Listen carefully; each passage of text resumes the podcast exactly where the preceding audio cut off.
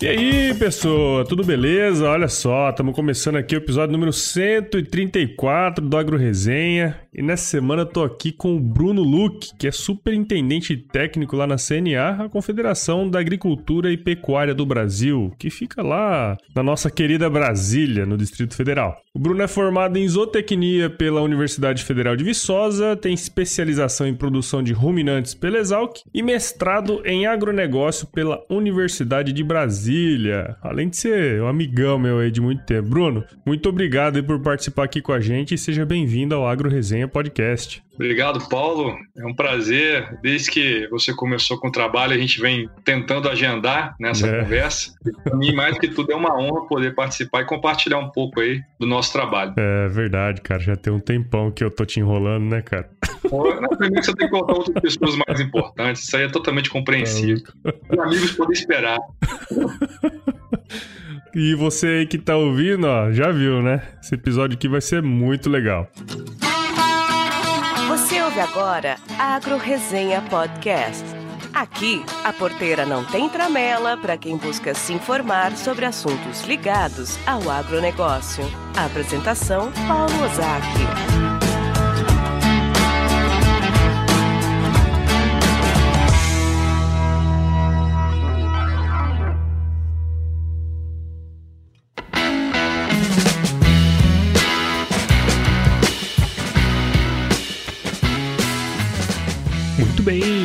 Antes de falar com o Bruno aqui, eu preciso agradecer aos meus queridos padrinhos e madrinhas do podcast. Dá uma palma pra ele aí, senhora. Pessoal, sem o apoio de vocês aqui, esse podcast não seria nada, viu? Muito obrigado aí por todo o apoio de vocês. E se você que está aí ouvindo ainda não apoia o podcast, cara, entra no nosso site, o www.agroresenha.com.br e veja lá qual plano que combina aí contigo. Cara, são 5 pila aí por mês, você pode doar até um pouco mais aí, mas o que vale é a intenção mesmo para a gente poder continuar aqui, tá certo? Bom, sem mais delongas, vamos lá falar com o Bruno, né? Vamos chamar ele aqui para resenha. Firma o golpe aí que nós já já estamos de volta.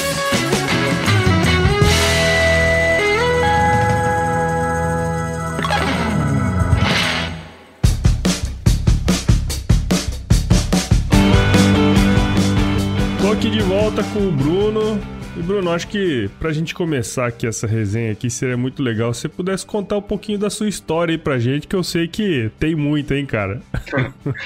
Bem, começar dos primórdios, né? Eu sou capixaba, sou de uhum. Pinheiros, cidade do interior do Espírito Santo, uma cidade que tem a aptidão agrícola muito forte, a agricultura irrigada é uma das mais fortes do estado, apesar do tamanho do Espírito Santo, é, um estado que tem um nível tecnológico muito grande na produção. Uhum. E meu avô teve fazenda, meu pai se aventurou uma época, mas não era bem o negócio dele, acabou vendendo, uhum. e eu fiquei crescendo nesse meio, né, dentro de, dos amigos que também tinham propriedade, outros membros da família, e na época de fazer vestibular, eu fui fazer o terceiro ano, né, o último ano em Vitória, uhum. morando um ano lá na capital, e lá a minha ideia era fazer algo ligado a ciências biológicas, né? Meu avô era dentista prático, e aí eu queria seguir os passos dele, mas fazendo o curso de odontologia. E aí, uma dentro das palestras de profissão, eu ouvi falar de zootecnia, que eu não, não sabia o que, que era. Uhum. E eu falei, pô, esse negócio é legal, né? Trabalho com produção animal, porque eu sempre gostei de fazenda, mas eu nunca fui muito ligado à parte de agricultura. Uhum. E a uhum. parte de veterinária, que seria a parte de saúde, né? Também não era muito minha praia, trabalhar com cirurgia, essas coisas e tudo mais. Uhum. Quando eu vi que a zootecnia era muito mais focada em produção, aquilo me acendeu uma luz. E eu legal. fui procurar saber. Naquela época você não tinha tanta internet potente assim, né? O é básico era o guia do estudante. Não sei é se o pessoal aí. conhece, os mais antigos devem lembrar. Guia do estudante da Abril, né? Exatamente. Aquele lá era o balizador do, dos cursos do Brasil, né?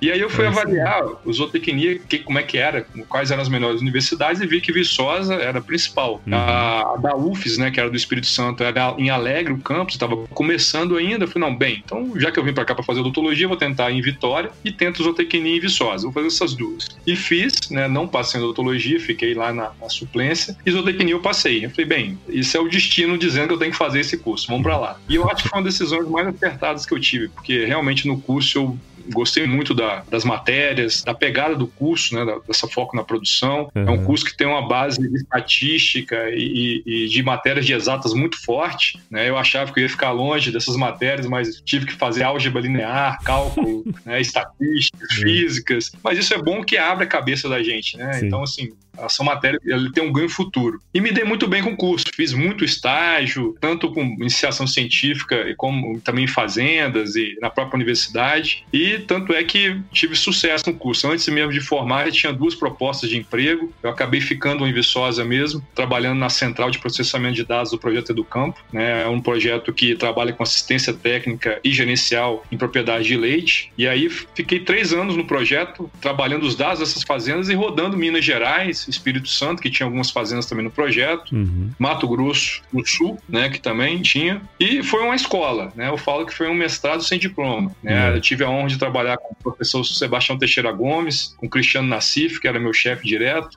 então seu primeiro chefe turco, você já imagina como é que é o, o esquema, né? Sem Mas dúvida, foi muito né? bom. E de lá para cá, eu entrei na CNE em 2009 para trabalhar na comissão de pecuária de leite, com o Rodrigo Alvim, na época, que era o presidente, e passei mais ou menos 5, 6 anos na comissão e fui convidado para ser superintendente técnico. No momento de transição da casa, na época a presidente Cátia Abreu estava indo para o ministério, uhum. então estava assumindo o presidente João Martins, que é o atual presidente, ele ia assumir num período até ter novas eleições. E acabou que eu falei, não, eu não tinha experiência nenhuma para trabalhar as outras áreas, né? Minha área era leite e eu, um dos erros que eu tive foi só focar nisso, mas não querer saber de mais nada. Uhum. Eu falo até hoje.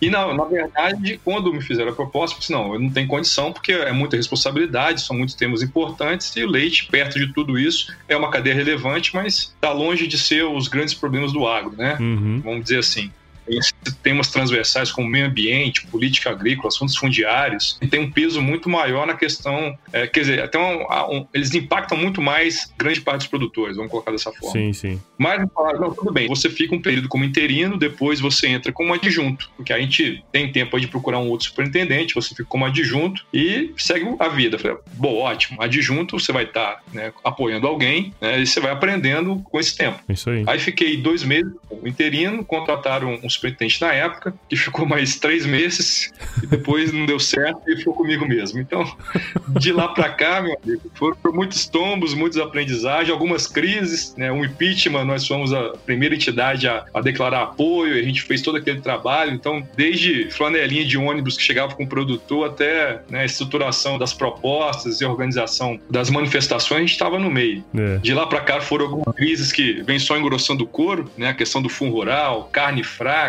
agora o coronavírus. Então é, é um setor que, né, não preciso falar, todo mundo conhece a importância do agro no Brasil e que vira e mexe tem ações, tem tido impactos grandes no país e que refletem no setor ou até mesmo essas crises que surgem dentro do setor. Sim. Mas tudo isso, acho que, como eu falei, foi só aprendizado e cada vez a gente tem, vamos dizer assim, acumulado um pouco mais de experiência para lidar com esses problemas. E não teve nenhum ano tranquilo, né, Bruno? Desde, desde quando você assumiu, é. né, cara?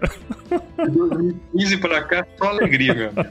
Mas faz parte, né? Como eu falei, tudo isso a gente transforma em experiência e, é. e cada crise dessa você conhece mais pessoas, consegue trabalhar novas estratégias, novos modelos de gestão de crise, vai aperfeiçoando. É Lógico que cada uma é diferente da outra. Né? Você pega uma crise dessa do coronavírus que a gente está vivendo agora, é algo totalmente diferente, né? Não, não é algo do Brasil, né? não é algo do, do agro especificamente. O agro está tendo um posicionamento diferente de outras cadeias, mas também não vai sair ileso né, dessa crise. Enfim, então a, cada uma você tem que estar tá também a, adaptado aí para trabalhar de forma diferente, né? É, cara, e você comentou aí, né, que entrou na CNA, na, na Comissão de Pecuária de Leite, né, e foi lá que nós nos conhecemos, né, cara? A partir de 2010, 9? Foi 9, 2009 mesmo, né? Nós rodamos o Brasilzão inteiro aí fazendo painel de leite, hein, cara? E tem história, hein, Paulão?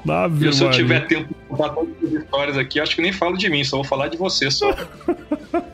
Não, nós temos que falar do não. nosso amigo Batráquio. Pois é, não, esse aí é, foi uma, uma das edições especiais. é, só para os nossos ouvintes que não sabem, na CNA tem um projeto chamado Campo Futuro, que é um projeto de levantamento de custo de produção. Então esse projeto está fazendo 12 anos esse ano, é um projeto que a gente iniciou com o CPEA, com, com as cadeias de corte, leite, né, grãos, grãos né? enfim. E hoje a gente mapeia mais de 34 culturas, né, com outros parceiros também, com a Universidade Federal de Viçosa, com a UFLA, o PSEG e o Paulo Paulo era o técnico responsável pelo leite no CPEA e eu pelo leite da CNA. Então, todo ano a gente fazia em torno aí de 16, né, Paulo? 16 é. a 18 painéis, né, que seriam os levantamentos a campo, junto com os produtores de custo de produção. E aí a gente foi do norte ao sul desse país. É, acho que esse fato aí que ele lembrou do, do Ceará foi um dos melhores, que a gente estava indo para Quixeramobim, e aí o Paulo falou, pô, mas lá, Quixeramobim é a, a, cidade do carro velho. Eu falei, quem que é carro velho, cara? Você lá tem carro velho? Você nunca ouviu na rádio? Eu falei, não, não ouvi. Aí ele mostrou lá no, é, no, no celular quem era o carro velho e tal. E aí, como é que era o nome do cara lá, do, ah, do vereador? Rapaz, agora, agora moiou, não lembro. alô, alô, Carlinho Eloy e ouvintes da 104. Aqui quem fala é seu amigo Carro Velho. Quero parabenizarmos pelo seu magnífico programa, um programa líder e audiência, um programa que vem levantando os ouvintes de Quixeramobim, Aí chegamos no painel, quem é que estava no, no, Nós pedimos para os produtores se apresentarem, muitos produtores se apresentaram e o vereador estava lá. Né? O vereador que o carro velho que estava na, na rádio. É Quando aí. o Paulo viu, ele quase teve um trem, quis tirar foto com o cara. Parecia tiete. E o cara não entendendo nada, né? Falei, meu Deus, como é que esse cara vem lá de Porra São é Paulo querer tirar foto comigo aqui? Realmente o Doção é um cara muito importante. É, mas foi bom. Ah, cara, mas foi muito engraçado esse dia aí, viu? Vamos levar para a posteridade, né, Brunão? Não, fora os outros, no Rio Grande do Sul, bom, tava eu, você, acho que era a Gabriela, fomos pedir um X-Bacon cada um, né? Chegamos de madrugada. Uhum. Aí no meio, do, depois que pediu a Gabriela, não, não quero mais com bacon, não. Aí, o cara só olhou pra ela e não falou nada. De repente ele trouxe, pediu com bacon, vai comer com bacon. acho melhor comer, filha. Come acho aí, é vai, comer. Tira aí, dá pra nós, né? Não, não, não. Deixa pra lá. Mas tem muita história. Ixi, aí, aí tem história. Senta que lá vem história, né? É. E aí, tá curtindo o bate-papo aí, meu? Então saiba que o Agro Resenha faz parte da primeira rede de podcasts do agronegócio, a rede Agrocast. Então se você tiver a fim de escutar mais podcasts do agro, conheça todos eles em www.redeagrocast.com.br e assine o canal em todos os agregadores de podcast.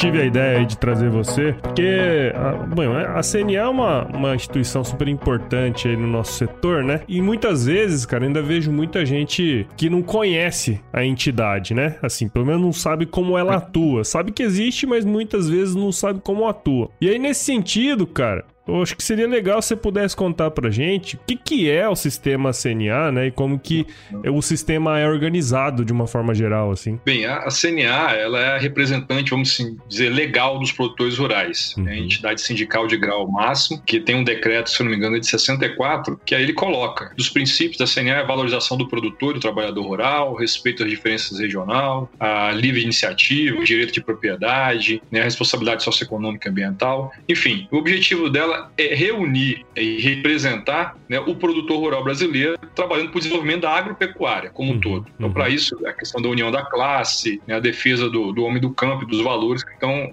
em torno dele. A grande, acho que a grande diferencial da CNA frente a outras entidades, além dessa questão legal, é a capilaridade que ela tem. Né? Em cada estado existe uma federação de agricultura, que essa federação ela tem vários sindicatos rurais patronais que estão ligados a ela. Então hoje nós temos federações em todos os estados, temos sindicatos aí no Brasil inteiro, são mais de 2 mil sindicatos que nós temos, com representação de mais de 2 milhões de produtores. Então a gente consegue, quando há qualquer tipo de momento de crise, ou que a gente precisa de alguma informação, ou divulgar alguma informação, a gente mobiliza toda essa rede. Então, é. acho que a grande força do sistema é a capilaridade, né, que vai através da federação, do sindicato rural e dos seus produtores, né, consegue é, reunir a massa crítica que a gente precisa para defender esses produtores aqui no âmbito, ou seja, no município, no caso do sindicato, ou no estado estado, no caso da federação, ou nacional, no caso da CNA. Uhum. Eu cito o que é muito importante: se o produtor tivesse que vir a Brasília cada vez que ele tivesse algo de interesse, ele seria inviável, porque ele teria que mandar gente para cá toda semana. Uhum. Pra você ter ideia, a CNA hoje ela está em 314 fóruns de representação do produtor, 314. Uhum.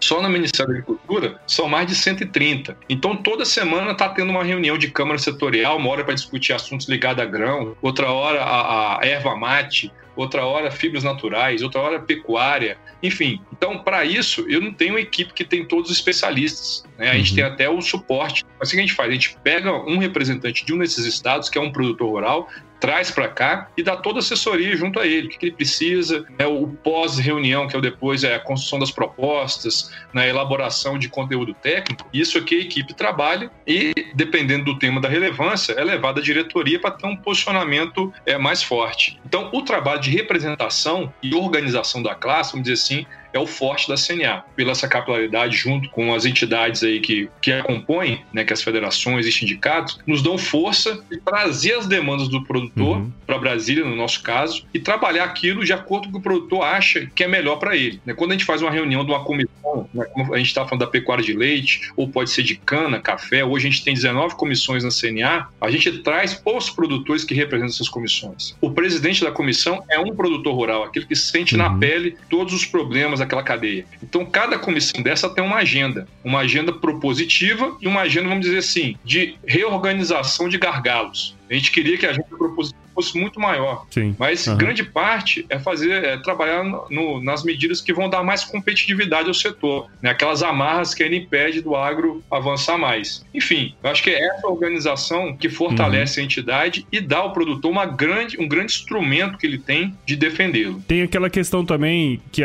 tanto o Senar como o Instituto CNA ele está dentro do sistema CNA, né? Exatamente. Então, assim, além né, das estruturas de federação, sindicato, a gente tem o Senar, que é o braço técnico técnico do sistema CNA. O Senal hoje ele tem aí uma série de cursos de formação profissional rural, né, cursos aí que já capacitaram mais de 3 milhões de pessoas no Brasil. A base de cursos técnico à, à distância, né, o ensino em EAD, né, o ensino à distância, hoje do Senai é muito forte. Uhum. Acho que é a maior base rural que nós temos hoje, já ganhou vários prêmios e a gente atinge muitos produtores né, com esse curso de distância. É, recentemente a gente trabalhou também construindo centros de excelência, tem um da fruticultura na região do Vale do São Francisco, tem o da pecuária de corte em Mato Grosso do Sul, uhum. e alguns que vão ser construídos aí do café em Minas, né, de LPF aí no Mato Grosso. E esses centros de, de, de referência são centros para trabalhar desde o produtor a profissionais já capacitados, já, vamos dizer assim, formados na área, né? Uhum. Então ele tem cursos básicos, curso para o produtor, curso para melhoria do, do nivelamento técnico, que a questão do técnico também é um gargalo que nós identificamos. Sim. Alguns anos atrás, o Senar mudou seu estatuto para trabalhar assistência técnica e gerencial. Então, já passaram mais de 100 mil produtores, a gente deve estar quase beirando os 200 hoje em produtores que já foram assistidos pela assistência técnica e gerencial do Senar. Uhum. E o nosso grande gargalo é encontrar técnicos que trabalham a parte de produção associada à gestão. Não. A gente conversava muito disso quando a gente era do, do Campo Futuro, que, assim,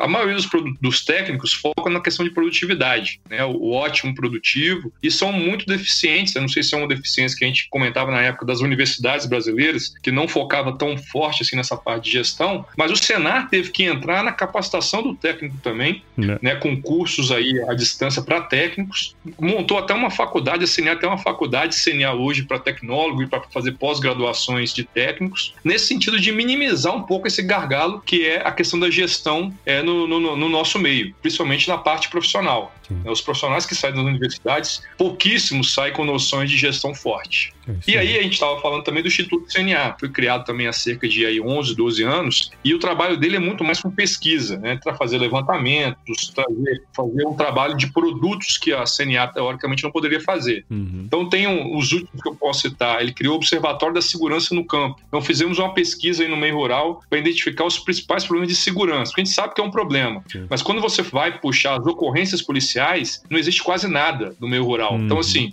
foi até um pedido que a gente fez para o Ministério da Justiça que fosse mais detalhado essas ocorrências rurais. E aí fizemos uma pesquisa ampla no Brasil inteiro, né, uma pesquisa onde o produtor também não precisava se identificar, porque muitos têm medo né, de repressão do, né, dos bandidos e uhum. tudo mais. E identificamos que aí latrocínio e roubo, né, principalmente roubo de gado, de produtos químicos, isso aí representava mais de 60% de todas as ocorrências que tinham é, no campo. Com base nesse estudo, a gente apresentou para o Ministério da Justiça e a CNA foi a única entidade privada a participar do Conselho Nacional de Segurança. Então, através disso, a gente tem montado patrulhas rurais, é, trabalhado questões de, de, de inteligência no campo usando aí drones, é, grupos de WhatsApp entre produtores e a Polícia Militar, enfim, uma série de medidas foi tomada depois desse trabalho que o Instituto CNA fez do Observatório da Segurança no Campo. Legal. Então, esse é um exemplo. Além disso, tem os protocolos de raça, que agrega é, valor para os produtores que têm raças específicas, né, raças britânicas, zebuínas. Então, cada vez que é abatido e o protocolo é validado pela CNA, o produtor tem um ganho a mais disso aí. Uhum. É, tem também a, a questão do, do, sistema do AgriTrace, que é para rastreabilidade vegetal. A gente tem normas agora para fruticultura e hortaliça que vão precisar ter essa rastreabilidade. Então, isso também o Instituto já tem uma ferramenta pronta para o produtor usar. E a última que ele lançou agora foi a questão do mercado eletrônico para venda de produtos do agro. Com essa pandemia aí do coronavírus, a gente perdeu muitos canais de comercialização, é. perdemos aí feiras, restaurantes, bares, e aí muitos produtos, principalmente perecíveis, tiveram problema de venda. E uma das ações da CNA foi criar esse canal, onde a gente cadastra produtores, compradores e transportadores. E ali faz o match dessa turma para que possa ter negócio. Então a gente lançou isso semana passada, tem pouco mais aí de uma semana, e a gente está com mais de 600 cadastros de produtor, né? Algo que a gente vai, eu acredito que a gente vai usar muito mais depois da crise. Vai ser um dos legados positivos que a crise vai nos deixar, né? É, cara, interessante. Você comentou, né, um pouco dessa estrutura da, da CNA, e eu achei legal trazer também também, porque muita gente não sabe, como eu falei, né, que o próprio sistema CNA ele é composto por essas três entidades, né? Muita gente não sabe, por exemplo, que o uhum. Senar está incluído dentro do sistema CNA, né? E eu acho que é legal você comentar isso, porque daí as pessoas podem conhecer um pouco mais da estrutura e como que funciona, né? Acho que você explicou aí super bem como funciona e também algumas das ações que cada uma dessas entidades elas têm feito. E essa que você comentou do técnico que sai sem essa visão de gestão, ela é um gargalo há muitos anos, né? Como se a gente conversava sobre isso lá em 2009, né, cara? Então, é um, tra um trabalho árduo, né, cara? Sim, e aí é por isso que o Senai entrou. Falou, ó, não posso só ficar voltado pro produtor, sendo que, teoricamente, quem vai orientar esse produtor é um técnico, que né. vai estar a campo. É então, aí. foi aí que a gente montou toda a estrutura, né, para pensar na formação do profissional também que vai a campo. Sim, né, sim. Que hoje, mais do que nunca, né, se o produtor não levar a sua propriedade como empresa, né, a gente sabe que não vai ter sucesso. É. Né, as margens têm cada vez ficado maiores, né, os custos aumentando. E aí, por outro lado, tem produtores que têm feito uma gestão muito bem, que têm saído na frente. Uhum. Né, e aí vão, vão tentando puxar os demais. Então, esse é o nosso trabalho, fazer com que esses produtores, né, pequenos, médios produtores e até grandes produtores que precisam de capacitação de sua equipe, a gente possa oferecer essas ferramentas para torná-los mais competitivos dentro do, do negócio deles. Sem dúvida. Uma coisa é orientação na base, e outra coisa é política pública que a CNA trabalha no outro lado. Hum. Questões de política agrícola, né, alterações de normas que é, exigem muito custo de transação do produtor, que é, tem muito mais burocracia do que efetividade prática. Enfim, então é um trabalho que a gente festa de todas as pontas. Né? A CNA trabalhando mais em cima das políticas públicas, né? o Senar trabalhando mais o produtor e o processo produtivo, e o Instituto vindo com essa visão mais geral né, do, das pesquisas de, de produtos que podem ser úteis aos dois lados. Legal. Tanto a parte de produção como de política pública. Legal, legal. E aí, aproveitando esse, como você é superintendente técnico da CNA, que seria legal, você comentou, né? Ah, a gente trabalha agendas propositivas, mas muitas vezes a gente trabalha muito mais essa parte dessas crises, né? Que a gente fica gerenciando. Seria legal se você pudesse explicar um pouco do trabalho que você e a sua equipe aí técnica, né, realizam na CNA, cara. Bem, a superintendência técnica hoje é um departamento da CNA, né, assim como da área da superintendência internacional, de comunicação, área jurídica. Então a gente trabalha integrado com essas outras áreas. E hoje nós temos aí na equipe 33 pessoas, né, 33 técnicos, uhum. desde o apoio administrativo, né, estagiários, a técnicos aí de nível superior e consultores. Né? Então a equipe toda é 33 pessoas, parece que é muita coisa, mas no dia a dia para trabalhar com todos os produtos do Agros e, no, e hum. para o Brasil inteiro, a moçada rala muito lá. Rala mesmo. Mas é uma equipe bem dedicada, né, que nós temos aí, como eu falei, são 19 nove comissões hoje e alguns grupos de trabalho. Então, desde a parte de produção, tem comissão de produtos, que a gente fala que é grãos, né? Que aí pega milho, soja, algodão, feijão, arroz, trigo, é cana, fruticultura, hortaliças e flores, que é um, faz um, um, trabalho junto, silvicultura. Uhum. Na parte de produção animal, pecuária de corte, leite, avicultura e suinocultura, aquicultura. Temos os temas transversais, que aí é meio ambiente, é irrigação, é assuntos fundiários, empreendedores familiares rurais, uhum. infraestrutura e logística, que são os principais gargalos que nós temos, política agrícola e alguns grupos técnicos, que a diferença do grupo técnico é que ele não tem um presidente que é um produtor. Quem uhum. coordena é um técnico. Então nós temos o grupo técnico econômico, né, o grupo técnico que trabalha questões de tecnologia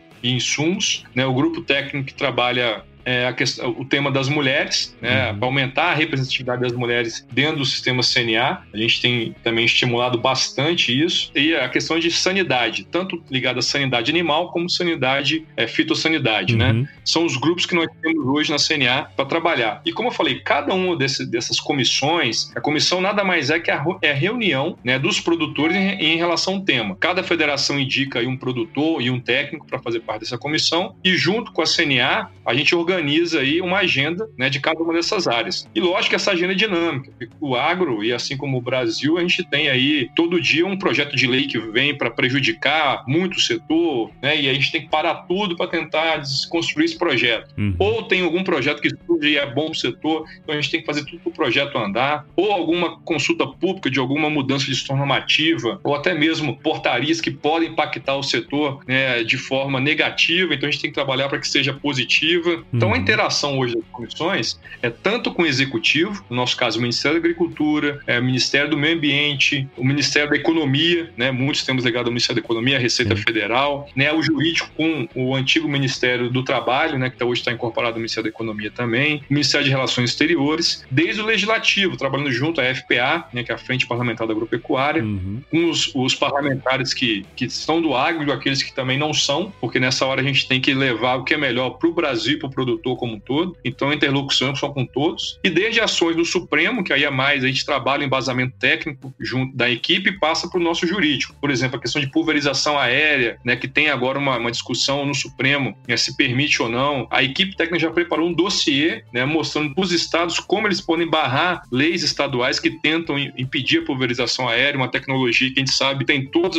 as normas de segurança, uma pegada ambiental até melhor, porque você otimiza o uso desse insumo né, no campo, e a, questões mais relevantes, como as ADINs do Código Florestal, que nós trabalhamos na época, a questão da proibição de exportação de gado vivo, também que a CNA conseguiu derrubar isso. Enfim, várias medidas que a gente trabalha, né, tanto como foi no executivo, legislativo e judiciário e setor privado. Uhum. Muitas ações que nós temos também são com agroindústrias, empresas de insumos, né, trabalhando nos temas que são convergentes a essas cadeias e até os divergentes também, né, aquilo que a gente tem que sempre ter capacidade de dialogar e pensar naquilo que que vai ser melhor para a agropecuária como um todo, né? E essa função ela é super importante, né? Tem que ter mesmo uma entidade para poder fazer essa interlocução com todos essas, é, esses, enfim, esses stakeholders, não sei nem como eu vou falar, mas governo, congresso, né, cara? Fazer essa interlocução com esse pessoal, se fosse um produtor sozinho fazer isso, a força seria ínfima, né? Agora, com uma entidade como não, a CNA, essas coisas chegam mais fáceis lá para quem tem a caneta, né? É, e como eu falei, a gente implora por reforços, né? Direto solicito é. para vir técnico das federações, a equipe aí da FAMATO, né? Do, do IMEA, né? Uhum. Você conhece muito bem que passou por lá também.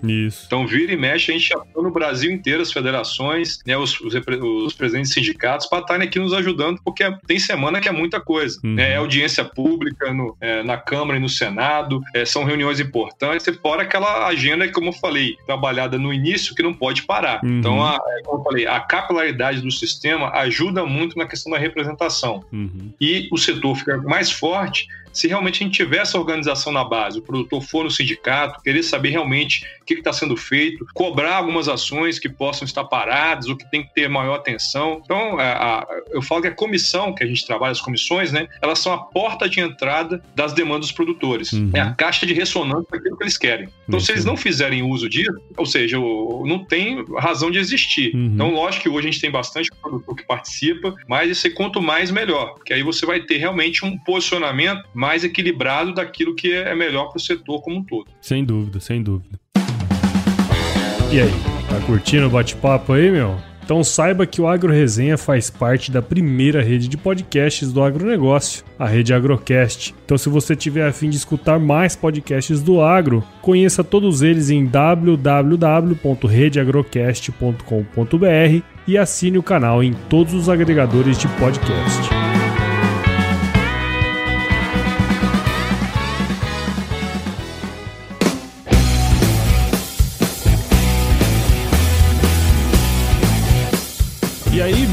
A gente falou um pouco do que é a CNA, do sistema, falou um pouco aí da superintendência técnica da CNA, que é onde você está inserido, né? Um pouco das ações que a CNA faz, essa interlocução com o governo, congresso, produtores, né? Só que assim, acho que seria legal, até para exemplificar aí para quem tá escutando a gente, essa ação da CNA, ela favorece o agro brasileiro, né? Queria entender assim um pouco, se pudesse contar pra gente quais foram as conquistas que a, a instituição já realizou, já conseguiu, né? É, agora nesse tempo de coronavírus também a gente tá tendo algumas, algumas ações da CNA. Acho que seria legal se você pudesse contar um pouquinho pra gente sobre essas conquistas aí que a CNA já conseguiu, né, pro agro brasileiro aí. Legal, Paulo. Acho que é muito boa essa pergunta, porque às vezes a gente faz aqueles relatórios de atividade, né? É. Como eu falei, são 19 áreas, você cita aí cada uma fez. E às vezes o cara produz um produto que ele só quer saber daquele produto. Ele não quer saber né, de tudo. Hum. Né? Então, essa questão até da comunicação, a gente tem tentado melhorar e personalizar cada vez mais. Porque tem temas que são afetos a todos, mas tem um tema que só vai ser interessante para aquele produtor que produz o produto. É Por exemplo, vamos pegar um tema transversal. Política agrícola brasileira, a gente está trabalhando já desde alguns anos na sua constante é, evolução. A gente sabe que o crédito é importantíssimo para o produtor rural, manter o pacote tecnológico né, do seu empreendimento e sabe também que a cada ano o governo tem colocado menos recursos no crédito oficial. Uhum. Né? Isso já chegou a, a, ser um valor muito alto, hoje está em torno de 30%, né? entre 30% a 40% aí, dependendo do ano. Uhum. E a CNA, desde de muito tempo, né, como eu falei, pegando de 2009 para cá, que foi a época que eu entrei, eu lembro que a gente ajudou a construir a linha do Pronamp, que é do médio produtor. Foi uma, discussão muito grande, qual que seria o corte. Ah, eles queriam colocar na época para ter tipo um ADAP também para o Pronamp. Não, vamos tirar essa burocracia, é pegar por renda, pega a renda do imposto de renda dele e acabou, né? Então, uhum. vamos tentar simplificar para não ficar um, mais uma trava, mais um documento,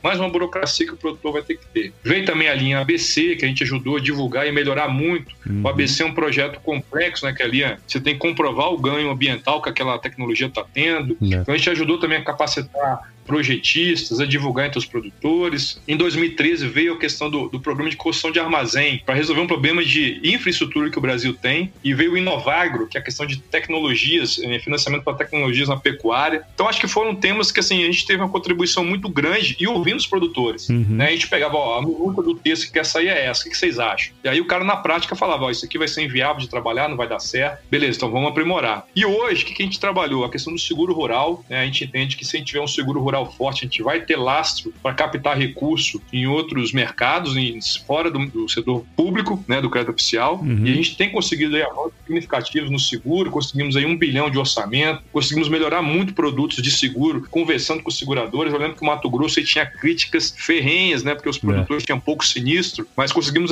trabalhar seguros de renda para o produtor de soja, que hoje, inclusive, está até com algumas taxas boas aí para o Centro-Oeste. Lógico que precisa ainda de muitas melhorias, mas já foi um avanço. Uhum. E eu acho que a grande conquista que nós tivemos agora foi com a MP do Agro, né, que nós conseguimos essa MP no ano passado, que é uma MP que melhora o ambiente de negócio para atrair recursos do mercado privado e quebra um pouco da concentração bancária que existe hoje no, no mercado do crédito rural. Uhum. Então ela, ela, foi convertida em lei, publicada em lei agora né, nesse mês, né, virou a lei 13.986, se eu não me engano. E essa lei, o que, que ela faz? Ela pega o recurso do crédito oficial e permite qualquer banco trabalhe. Antes era só bancos oficiais e cooperativos. Uhum. Hoje eu disponibilizo qualquer banco. Legal. Então o banco que tiver o melhor serviço, o produtor vai atrás dele. Outra coisa, ela permite a emissão de títulos em moeda estrangeira. A própria CPR, que é a principal aí lastro do produtor também, ela pode ser emitida em moeda estrangeira. Isso eu vou poder captar recursos de fundos internacionais, uhum. aumentar o funding do crédito rural brasileiro, vamos traduzir dessa forma. É. Então acho que isso foi um grande divisor de águas que a gente conseguiu fazer na política agrícola. Legal. E pegando aí as questões setoriais, né, teve a lei da integração para avicultura e suinicultura, que isso eu falei, é o ponto que só interessa para aquele produtor. Então, isso foi uma lei que a gente demorou quase 10 anos para colocá-la no papel, é, negociando com a indústria, negociando com parlamentares, mas hoje aí está no campo, precisa de alguns ajustes, mas está bem melhor do que era antes. Tem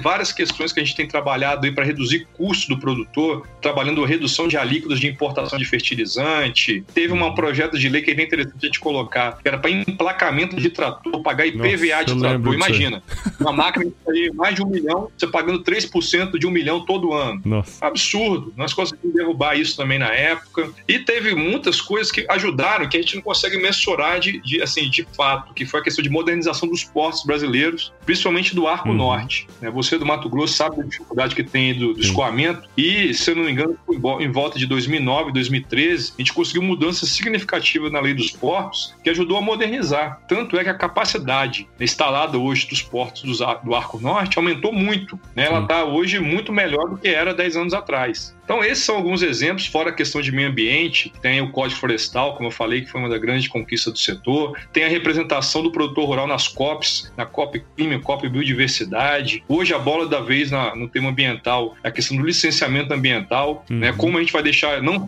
uma trava, e eu costumo dizer que o produtor já respeita o Código Florestal, respeita a lei das águas, respeita o uso de agroquímico. Para que licença? Uhum. Então, ele já tem um arcabouço legal pesado. Lógico, se eu vou montar um confinamento, uma grande grande suinocultura, eu preciso ter um projeto de tratamento de resíduo, que aí vai ter todo um, um, um, assim, um tratamento diferenciado. Agora, para plantar soja, milho, culturas agrícolas, né, pecuária, pasto, que nós temos todo já um arcabouço legal, rigorosíssimo, que nós já cumprimos, então a licença ela tem que ser proforme só. Uhum. Então é isso que a gente quer, né? Que a licença seja dispensada para algumas atividades agropecuárias, né? É. Enfim, esses são um pouquinho do, né, do, dos temas aí, é, pegando um, um, geralzão do que a gente tem trabalhado aí, algumas principais conquistas que nós tivemos nesses últimos anos. É, não, isso é super importante, porque isso acaba que fica num âmbito muito alto, né? E nós aqui que estamos mais para baixo acabamos não conhecendo, né, Bruno? Acho que é legal, né, cara? Cara. Quando... A questão do tabelamento do frete, que eu não falei. Uhum. Pô, isso é algo que tem causado uma distorção tremenda Sim. na logística brasileira. E a CNA entrou com a DIN no Supremo e a gente tem tentado, desde que começou essa confusão, derrubar essa interferência no mercado, que isso vai to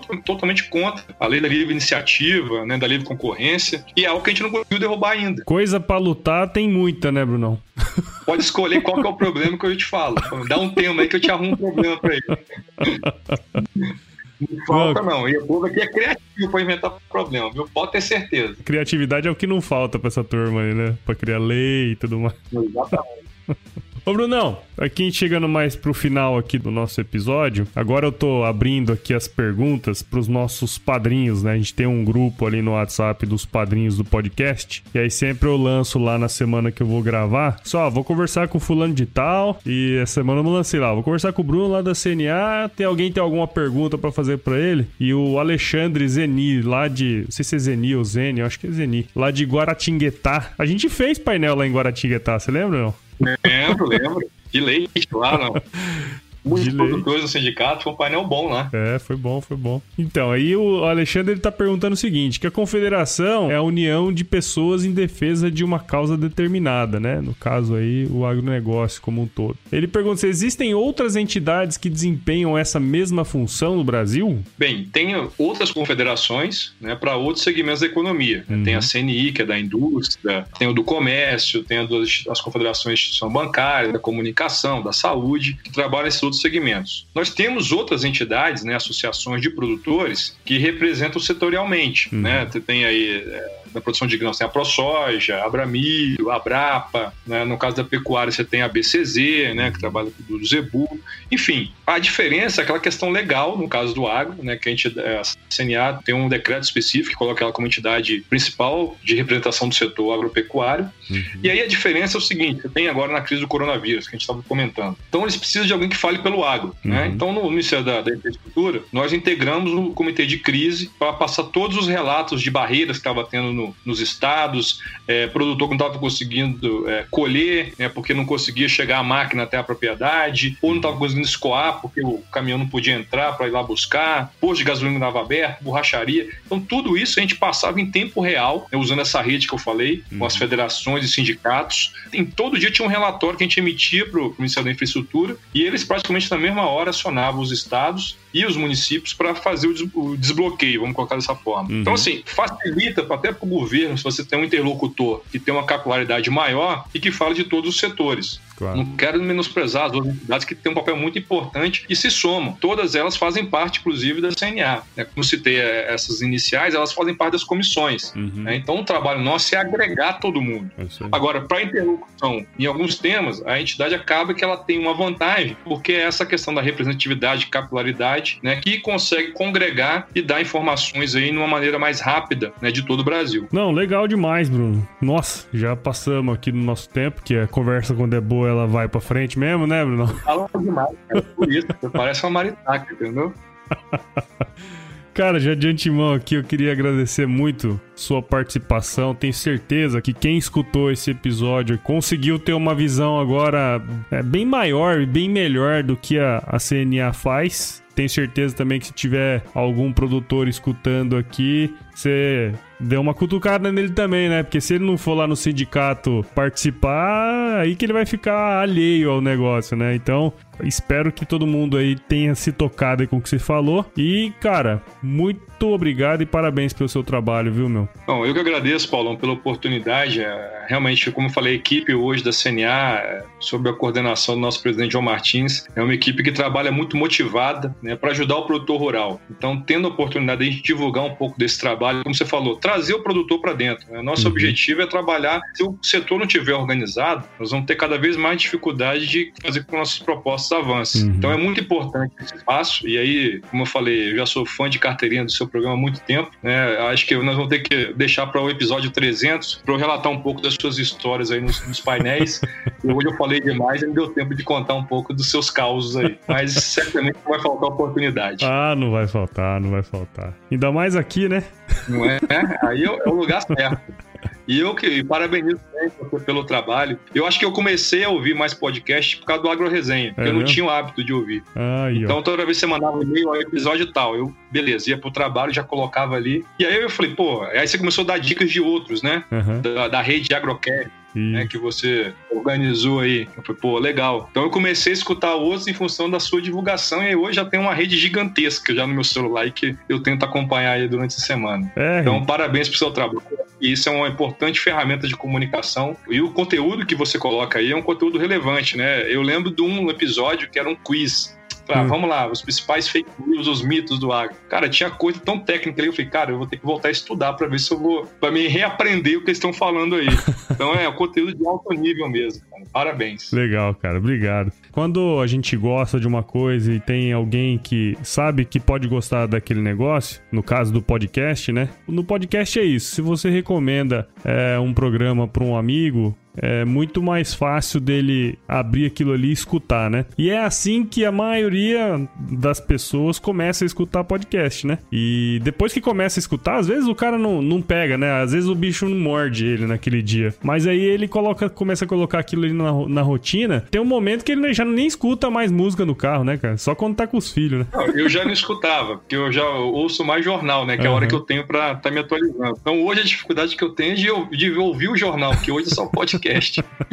é isso aí. E, Brunão, como que a galera aqui do Agro Resenha pode acompanhar o seu trabalho, cara? Bem, assim, do trabalho da CNA tem as redes sociais, né, da, da CNA, ela tá uhum. em todas, né, tem uma série de vídeos que a gente produz com esses trabalhos do dia, né, então é o sistema CNA Senal, o pessoal pode procurar lá, e também tem o Instagram e tudo mais. Então, assim, é só entrar na página da CNA que tem, pode seguir nos vários canais de, de né, os canais sociais. Uhum. No meu caso, eu uso muito o LinkedIn, né? Uhum. Eu acho que o LinkedIn é uma plataforma importante para a gente estar tá relatando ali algumas ações profissionais.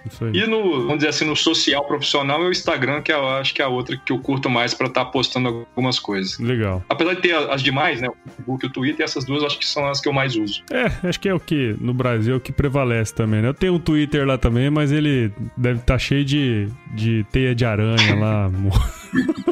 Por aí. Só quando precisa, né? É, isso aí. Legal, Brunão. Agora vamos pro nosso quiz aqui, pra nós terminar esse, essa resenha aqui, não? Vamos lá. Então vamos lá. Quiz. Bom, Bruno, é bem simples, cara. Eu vou te fazer algumas perguntas e você responde a primeira coisa que vier à sua cabeça, beleza? Beleza. Então vamos lá. Qual que é a sua música antiga predileta? Putz, cara, eu vou desde Tião Carreira e Pardinho com Cavalo Enxuto até Start to Have do Led Zeppelin. Então não tem muito parâmetro não, sabe? Passando pelo Bob Marley ali no Redemption Songs aí. é, Bruno, você é igual eu mesmo, né, cara? Fiel a estilo musical, não. Conserva a minha tropa e o meu cavalo ensinado. O fazendeiro moderno só me chama de quadrado. Namoramos a mesma moça, vejam só o resultado. E qual foi o lugar mais legal que você visitou, cara? Cara, pra mim o Brasil ainda tem muitos lugares legais, né? Então acho que as chapadas, né? Dos Veadeiros, Guimarães, a própria Diamantina. É. Então todas elas que eu fui, pra mim ainda são os melhores lugares, fora as praias, né? É. Então, mas eu fico com as chapadas, né? Pra gente ser mais rápido. E na cozinha, cara, qual que é a sua especialidade? Vem me dizer que é ovo frito, não, hein, meu? Pelo amor de Deus. Não, não, é churrasco de airfry. Ó. É, Como eu moro aqui no apartamento, então todo sábado rola um churrasquinho de airfry pra minha esposa e minha filha aqui. Então é picanha, assado de tira, né, linguiça, coração, um ancho, tudo na airfry. Tudo na airfry. E tá bom, hein? Fica bom. É, é mesmo? Vou testar uma hora dessa aí. Só preciso comprar Aqui eu airfry. vou fazer um. É, ô, bom, lá. Preciso de uma técnica muito apurada, mas acho que eu posso te dar algumas dicas. Beleza. E Bruno, se você se encontrasse com o seu eu de 17 anos hoje, cara, qual que seria o melhor conselho que você se daria? Putz, essa é difícil, hein? Essa, essa, essa é complicada, essa é filosófica, hein, velho? Cara, não sei, talvez assim, para abrir um pouco mais de set né, naquela época, não ser tão, vamos dizer assim, não seguir tanto o protocolo, né? Uhum. Quebrar um pouco as regras do sistema, até mesmo para você conseguir passar por alguma experiência de maneira menos traumática. É. Acho que seria isso. Legal. Bom, é isso. Estamos chegando aqui então mais um ao fim de mais um episódio aqui do Agro Resenha. Como o Bruno já falou aí, você que tem algum amigo, alguém que você gosta aí, compartilha esse podcast se você acha que ele vai curtir, né, Bruno? Acho que a melhor maneira da gente divulgar o podcast é assim, né? É, e eu, eu acho que o principal também é que você consegue resgatar temas né, pela facilidade que você tem de organização dos assuntos. Isso. Então, eu- como eu falei, esse mesmo do, do quiz. Esse dia eu tava pensando, falando, deixa eu lembrar qual foi o episódio. Então é só entrar lá, acessar, pô, foi o X. Entra lá e escuta. Então você não precisa seguir aquela rotina de escutar o que tá na vez. Uhum. Você pode estar buscando nos episódios anteriores coisas muito relevantes que ainda servem para os dias de hoje, né? Tem um podcaster que eu sigo aí que eu gosto muito, que é o Luciano Pires, né? E ele fala isso, né, cara? Que podcast é liberdade, né? Exato. Não precisa estar preso na última, na última versão. É, você não precisa estar na frente do negócio pra, parado no horário específico pra você escutar. A pessoa tem que abrir um celular, abrir um aplicativo, escolher um episódio e escutar. Quer dizer, o cara quer te escutar, né? não é simplesmente, Exato. né? O cara tem que querer te escutar pra, pra, né? pra, pra tá ali, apreciar o programa. Então, é, eu acho que o podcast tem essa, essa facilidade e esse, enfim, essa virtude aí, né? De poder escutar a hora que você quiser. E pra isso, você que tá escutando, Apple Podcast está o nosso podcast, Google, Spotify, Deezer. Estamos em todas as redes sociais, Instagram, Facebook e menos no Twitter. Tem o nosso grupo no WhatsApp, que o link tá aí na bio do Instagram. E também tem o nosso e-mail, contato arroba agroresenha.com.br. Brunão, de novo, muito obrigado aí por sua participação aqui no Agro Resenha Podcast. Tenho certeza que a turma gostou pra caramba, viu, cara? Beleza, Paulão. Mais uma vez eu agradeço. E tá chovendo aí pra você molhar a horta? Ah, já ia falar isso agora. Tá um sol de rachar aqui, tem que ligar a mangueira ali. Corre lá e vai lá que criou este produto. Esta vitória foi minha e do meu cavalo enxuto. A menina hoje vive nos braços deste matuto.